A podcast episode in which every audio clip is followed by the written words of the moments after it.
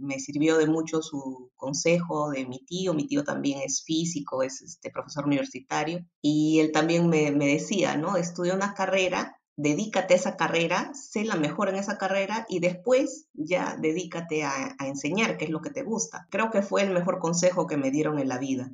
Creo que, como te comentaba, es importante ser el mejor en lo que tú enseñas. Entonces, si uno quiere, si quiere ser un maestro de historia, tienes que ser primero el mejor en historia, investigar en historia y después eso, ese producto de tu trabajo, transmitirlo a, a las nuevas generaciones. Yo creo que en mi vida he tratado siempre de hacer eso. Desde que decidí ¿no? ser ingeniero en industrias alimentarias, estudié, estudié aquí, eh, la especialidad que yo quería no había en el país, tuve que que viajar fuera, seguir estudiando y bueno, yo creo que he logrado por lo menos poder aportar algo en la educación de las futuras generaciones.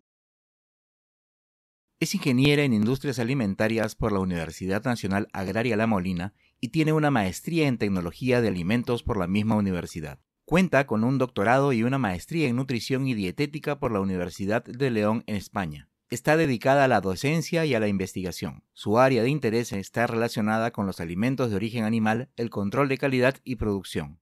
Sobre estos temas tiene decenas de investigaciones realizadas, así como diferentes artículos publicados en revistas de distinta índole. Además, desde hace más de 25 años se dedica también a la educación universitaria. Ha sido decana de la Facultad de Ciencias de los Alimentos de la Universidad de Cordon y profesora principal del Departamento de Tecnología de los Alimentos y Productos Agropecuarios y de la Escuela de Posgrado de la Universidad Nacional Agraria La Molina. Actualmente es vicerrectora de la Universidad Le Cordon Bleu. Entre los múltiples reconocimientos que ha recibido, en el 2018 fue finalista del Premio Nacional L'Oreal UNESCO Concitec por las mujeres en la ciencia. Su nombre es Betit Karim Salva Ruiz y este es el episodio 33 de Mentes Peruanas. ¿Cómo evalúa de manera general la manera en que aquí en el Perú, desde la parte de la investigación o de la ciencia, hemos gestionado, hemos tratado la, pandemia? En, realidad siempre eh, lo que yo pienso es que los pilares básicos de todo país deben ser la salud y la educación. Lamentablemente en nuestro país eso no se ha dado hace muchísimos años y el resultado es el que tenemos ahora, ¿no? Miles de fallecidos, eh, nunca se dio un apoyo a lo que es el sector salud realmente, eh, siempre cuando antes, ¿no? Antes de que empiece la, pandemia, no había suficientes camas UCI, el servicio siempre ha sido eh, bastante caro. Tampoco se tenían profesionales de la salud. En otros países se apoya a aquellas personas que, quieren estudiar para, por ejemplo, ser médicos, eh, que es una profesión, pues, como les digo, base, al igual que lo es el ser educador. Y no, no, no se ha dado ese apoyo. Y los resultados ahora lo vemos. No hay suficientes médicos. Yo creo que que toda esta situación tan penosa nos debe llevar a todos a una reflexión ayudemos desde ahora. Eh, cuando hay e, este tipo de pandemias, ya hemos debido estar preparados, ¿no? No lo estuvimos, pero ahora tomemos conciencia de que necesitamos, necesitamos profesionales de la salud, necesitamos apoyarlos, necesitamos las personas también darles el, trato que se merecen, ¿no? Como médicos. Y, y, lo otro es la educación. ¿Por qué se ve todo esto, ¿no? De que no hacen caso a las normas. Porque también estamos acostumbrados a no obedecer, no ser disciplinados. Se sabe que durante el año pasado ha habido bastantes problemas con respecto a los temas nutritivos porque se estaba consumiendo demasiada, demasiado tipo de alimentos y, haciendo muy poca actividad. ¿Cuáles considera usted que han sido los principales aprendizajes que se han podido tener en cuanto al tema de alimentación, de nutrición? Hay algo muy interesante que mencionas, ¿no? Por ejemplo, para lo que es preparación higiénica de alimentos, es otra, eh, otro punto importante que eh, se debe brindar eh, capacitación, información desde pequeña edad, ¿no? O sea, desde, desde el colegio incluso se debe hablar de estos temas. Lo que es el problema de enfermedades transmitidas por alimentos ha sido y es, ¿no? Un problema mundial. A raíz de la, de la pandemia, creo que lo que se ha podido tomar conciencia es de la importancia del lavado de manos. El, el lavado de manos es muy, muy importante para evitar este, enfermedades y por esto del COVID, la campaña, ¿no? De, de, digamos, de que se ha hecho para que uno aprenda a lavarse las manos, desinfectarse las manos, yo creo que ha sido algo positivo y algo que sí ha calado en la sociedad y que aunque no tengamos pandemia, debe continuar.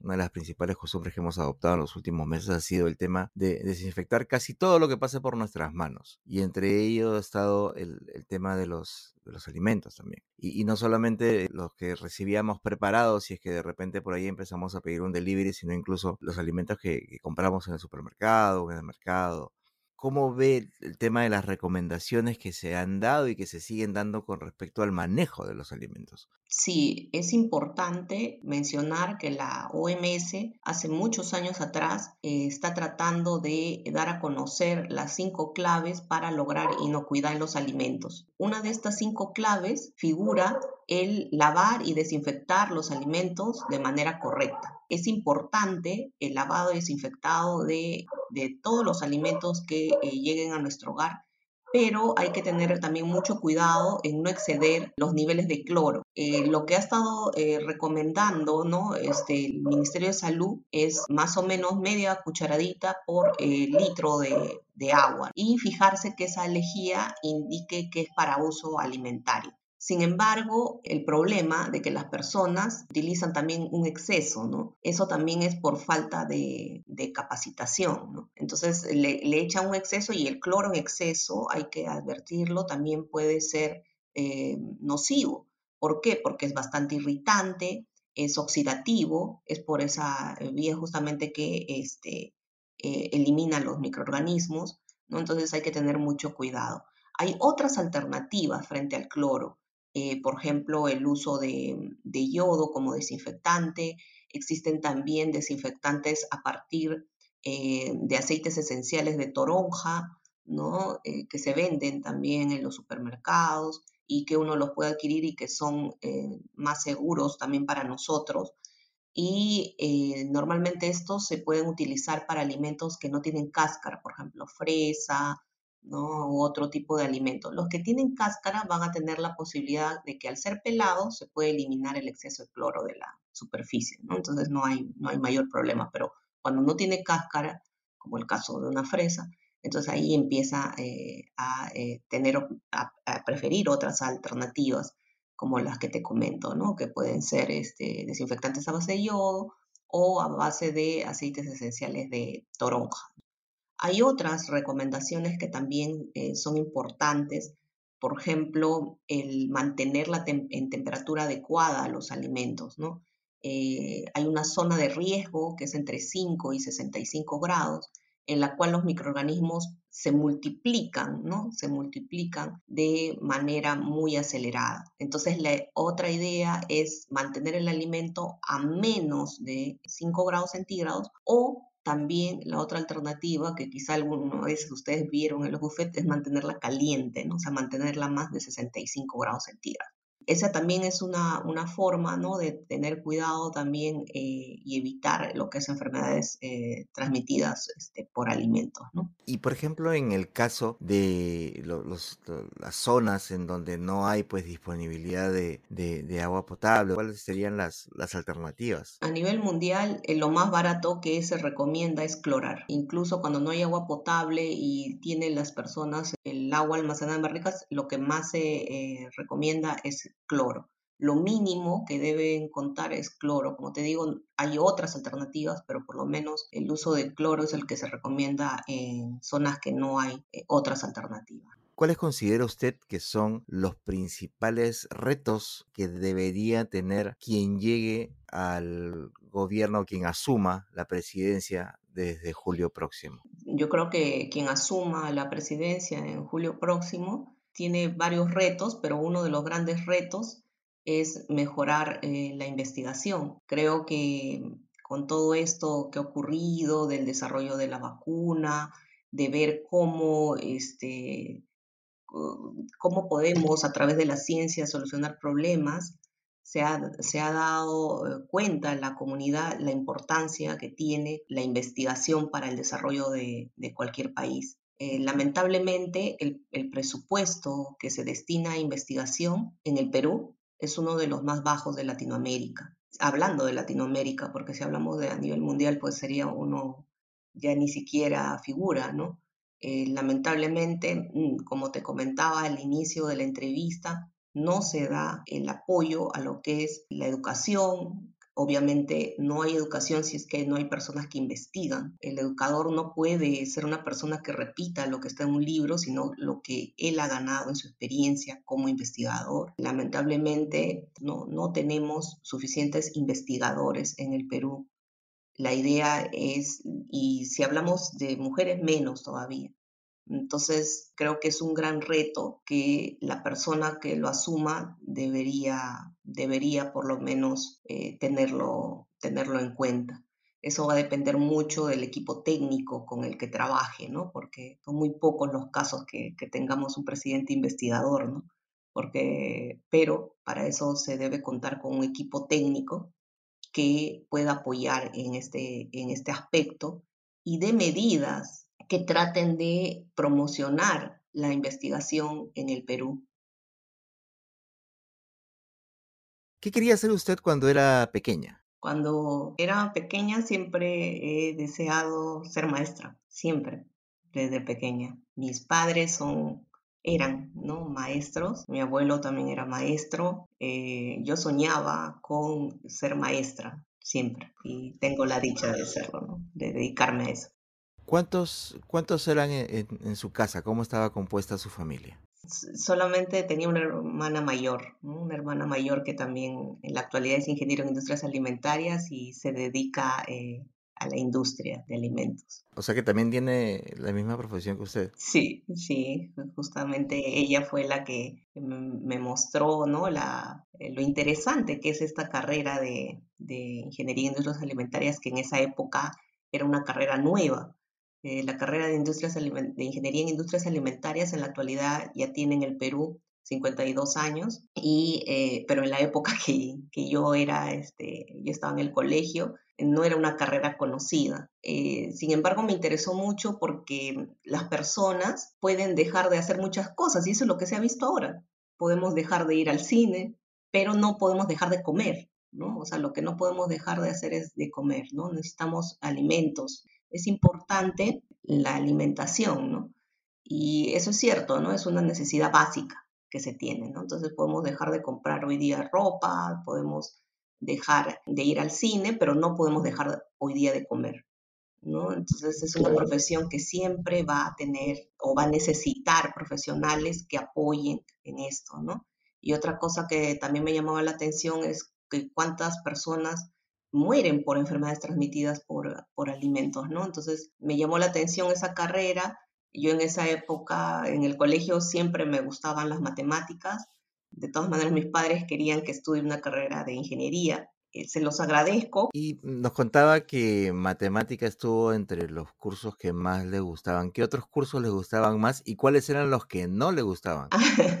muy, muy buena pregunta. En primer lugar, siempre agradecer a, Yo estudié en el Colegio Santa Rosa de Barranco, que es dirigido por las franciscanas misioneras de María. Quiero hacer un agradecimiento porque eh, en realidad la, la educación que me dieron fue muy, muy buena en todos los aspectos, en todos los aspectos. Yo con mucho esfuerzo he empezado a estudiar desde los cinco años, ingresé al colegio a los cinco años porque quería estar en el colegio. También tuve la, la suerte de, de acabar este, como, primer puesto de la, de la promoción. Entonces siempre tenía, tenía buenas notas en, e, especialmente en matemática que representaba el colegio y también me gustaba mucho la literatura, me gustaba escribir, eh, incluso escribía, me acuerdo en la época del colegio escribía poemas, me encantaba la, la lectura. Me encantaba la historia, mi padre era profesor de historia, me gustaba mucho conocer la historia no solamente del Perú, sino de otros países. Hasta el día de hoy me gusta. Y lo que menos me gustaba por una cuestión que ahora sé que era física, es educación física. Si bien es cierto, mi maestro de educación física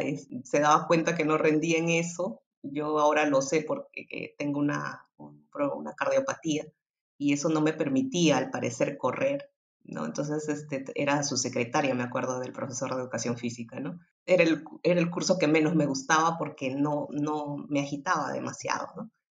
Pero bueno, así a veces este, hay problemas físicos que uno no puede solucionar, pero bueno, igual lo solucionaba haciendo la, la secretaria, ¿no? La idea es no darse por vencido, ¿no? Si no puedes correr, puedes apoyar al profesor, ¿no? y, es una anécdota, ya mi profesor también falleció y mi profesor siempre aprendí de mi profesor de educación física que la hora es la hora, otra hora no, es la hora, siempre decía él. ¿no? ¿Cuáles son las actividades que usted realiza para distraerse de las, de las tensiones del trabajo diario? Bueno, eh, yo tengo la, la, suerte de tener este, dos hijas, ya son eh, señoritas, ya una tiene 21 y otra tiene 24, ya va a cumplir 25 y siempre me distraigo con ellas, ¿no?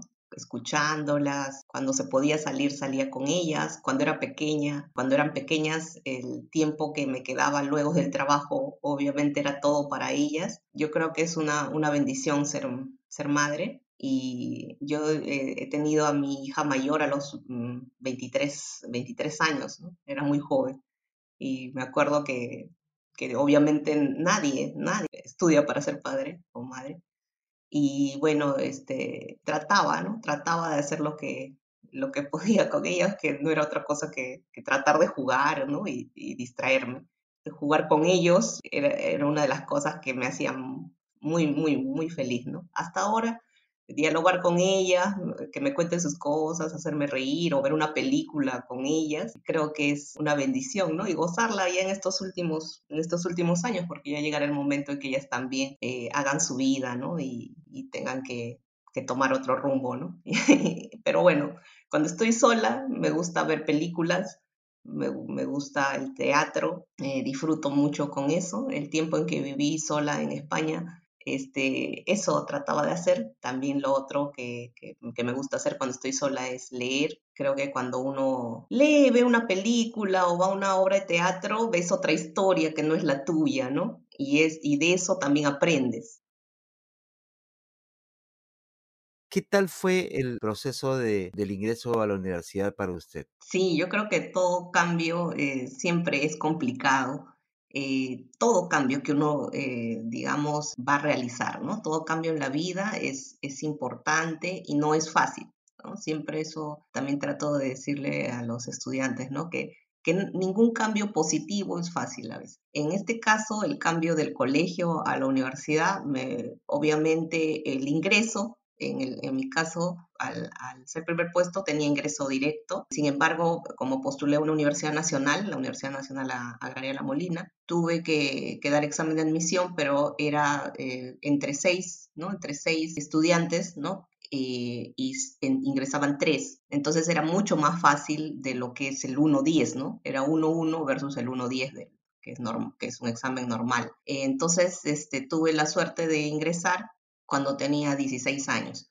¿no? Tenía 16 años cuando ingresé a la universidad con muchas, muchas ganas de estudiar, con muchas ganas de, querer ser mejor y, dedicarme después a, enseñar. ¿no? Los primeros ciclos, hay cursos que me, me fueron muy fáciles, por ejemplo, álgebra me recuerdo, que era, lo veía muy sencillo. Este, había eh, cursos también de la parte de de lengua, que eran, también se me hicieron muy sencillos, y química se me hizo más difícil, porque en el colegio eh, solamente, eh, en mi época por lo menos, solamente veíamos química en tercero de secundaria, me acuerdo. Entonces química sí me fue mucho más difícil, pero lo estudié tanto que hasta el día de hoy me sigue gustando. Es más, también cuando yo este, ya estaba este, por egresar, eh, enseñaba química en, academias. Entonces fue eh, de lo que fue difícil alguna vez, al final eh, me sirvió incluso como un medio de vida. ¿no? Entonces este, es interesante, como, como le digo, que todo es un reto y de todo reto uno aprende algo que después le es útil en la vida. ¿no?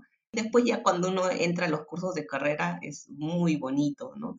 lo bueno que tiene la carrera de ingeniería en industrias alimentarias es que yo creo que nunca te aburres, porque no es solo química, no es solo matemática, sino también es algo de economía, también nos enseñaban la parte de economía, es la parte de tecnología de alimentos que es hasta la, hasta el día de hoy a la que me dedico, que es todo lo que es procesamiento de alimentos. También tienes que ver la parte de ingeniería de alimentos, ¿no? Lo que es tratamiento térmico, vida útil. Entonces, realmente, y si bien es cierto, los primeros ciclos son duros, después ya cuando entras a los cursos de carrera, si es que tienes la base, ¿no? De, de, matemática y de química, ¿no? Tienes que tener la base de matemática y química, ya sigues para adelante, ¿no? Y es una carrera que cuando ya uno sale, hay tantas formas ¿no? de desempeñarse. Por ejemplo, en el caso de, de mi hermana, hace cosas muy diferentes a, la, a, las que hago yo, porque te puedes dedicar a diferentes, diferentes este, líneas de desempeño, lo que es, por ejemplo, gestión de la producción, o sea, el trabajo en planta, dirigir obreros en planta, esa es una forma de trabajar.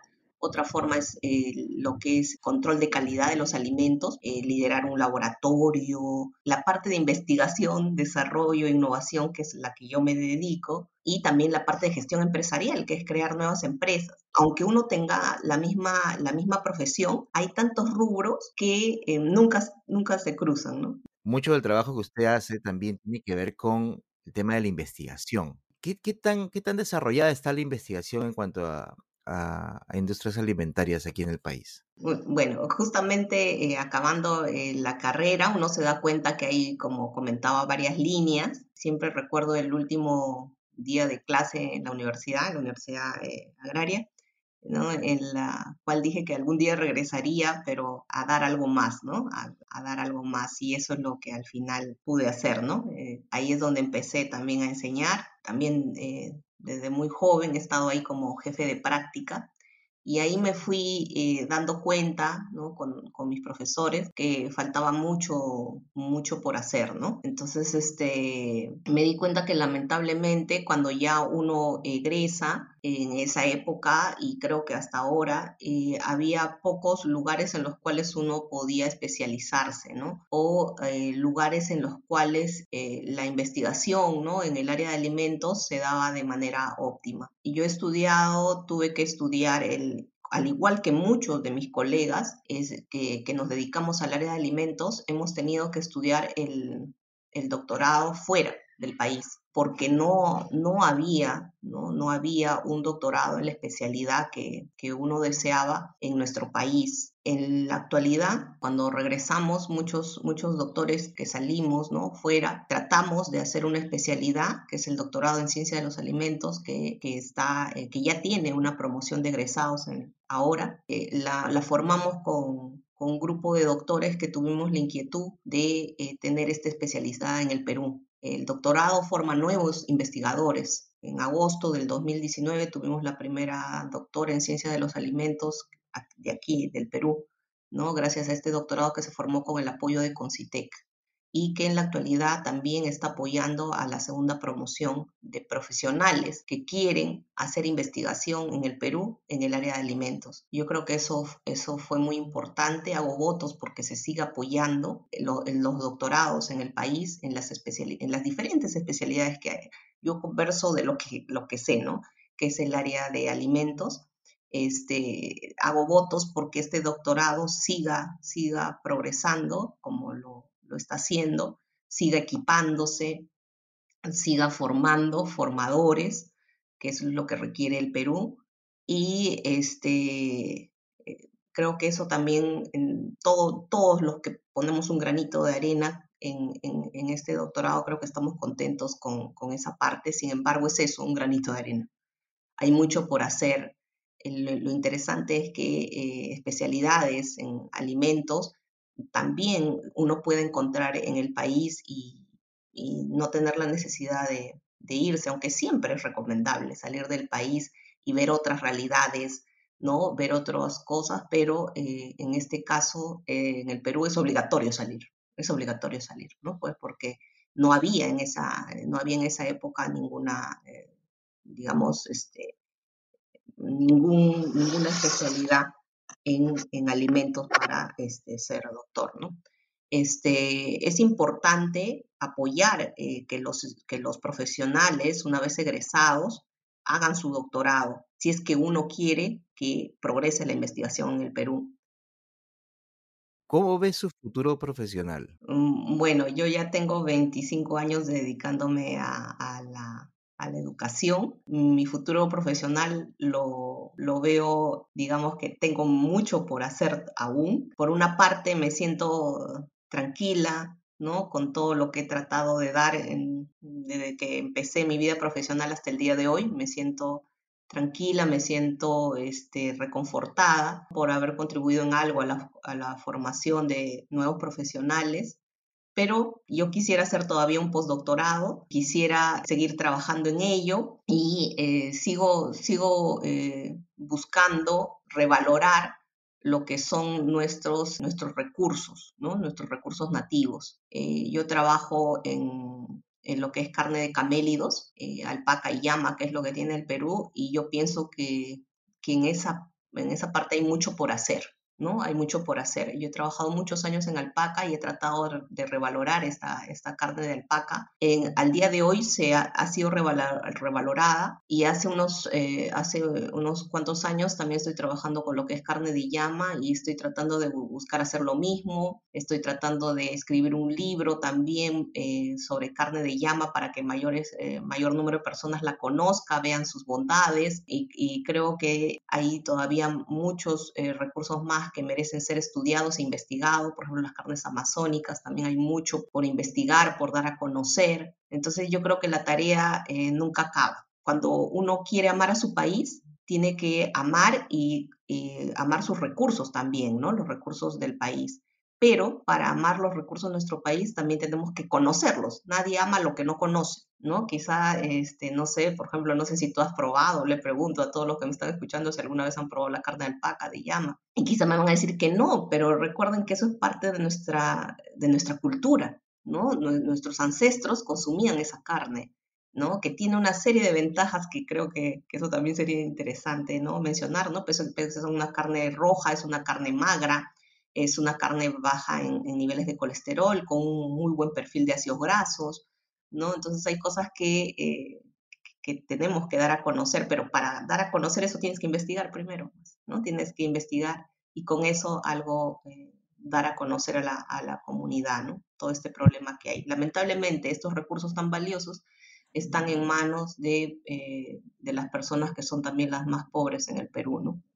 Entonces yo creo que ahí, ahí hay una tarea que podemos también mejorarla, ¿no? Queda mucho por hacer todavía.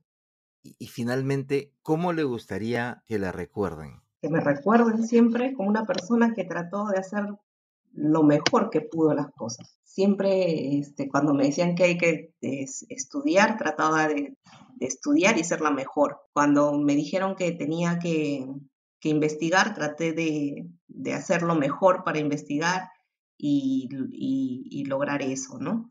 Creo que, pese a todos los errores que puedo tener, soy una persona que trata de hacer lo mejor que puede, no por mí, sino por los demás. Yo sí creo que cuando uno da al resto de corazón, te lo devuelven 100 veces, ¿no? Entonces, este, yo la verdad eh, quiero que me recuerden como eso, ¿no? Como una persona que quiso dar lo mejor de, de ella, ¿no? Y una persona que siempre quiso a su, en primer lugar a, Dios, ¿no? A su patria y, sobre todo, pues obviamente a, mi familia, ¿no? Que siempre es la que, la que me ha apoyado y, he querido siempre, ¿no? Siempre quiero, este, quiero que, que, me recuerden así, ¿no? Como alguien que, que, quiso a Dios, a su patria y a su familia, ¿no? Porque eso es, es lo que me enseñaron desde pequeña. Este fue el episodio 33 de Mentes Peruanas, una serie de podcasts producidas por el diario El Comercio para conocer un poco más a fondo a las figuras representativas de la escena científica nacional. Mi nombre es Bruno Ortiz, gracias por escucharnos.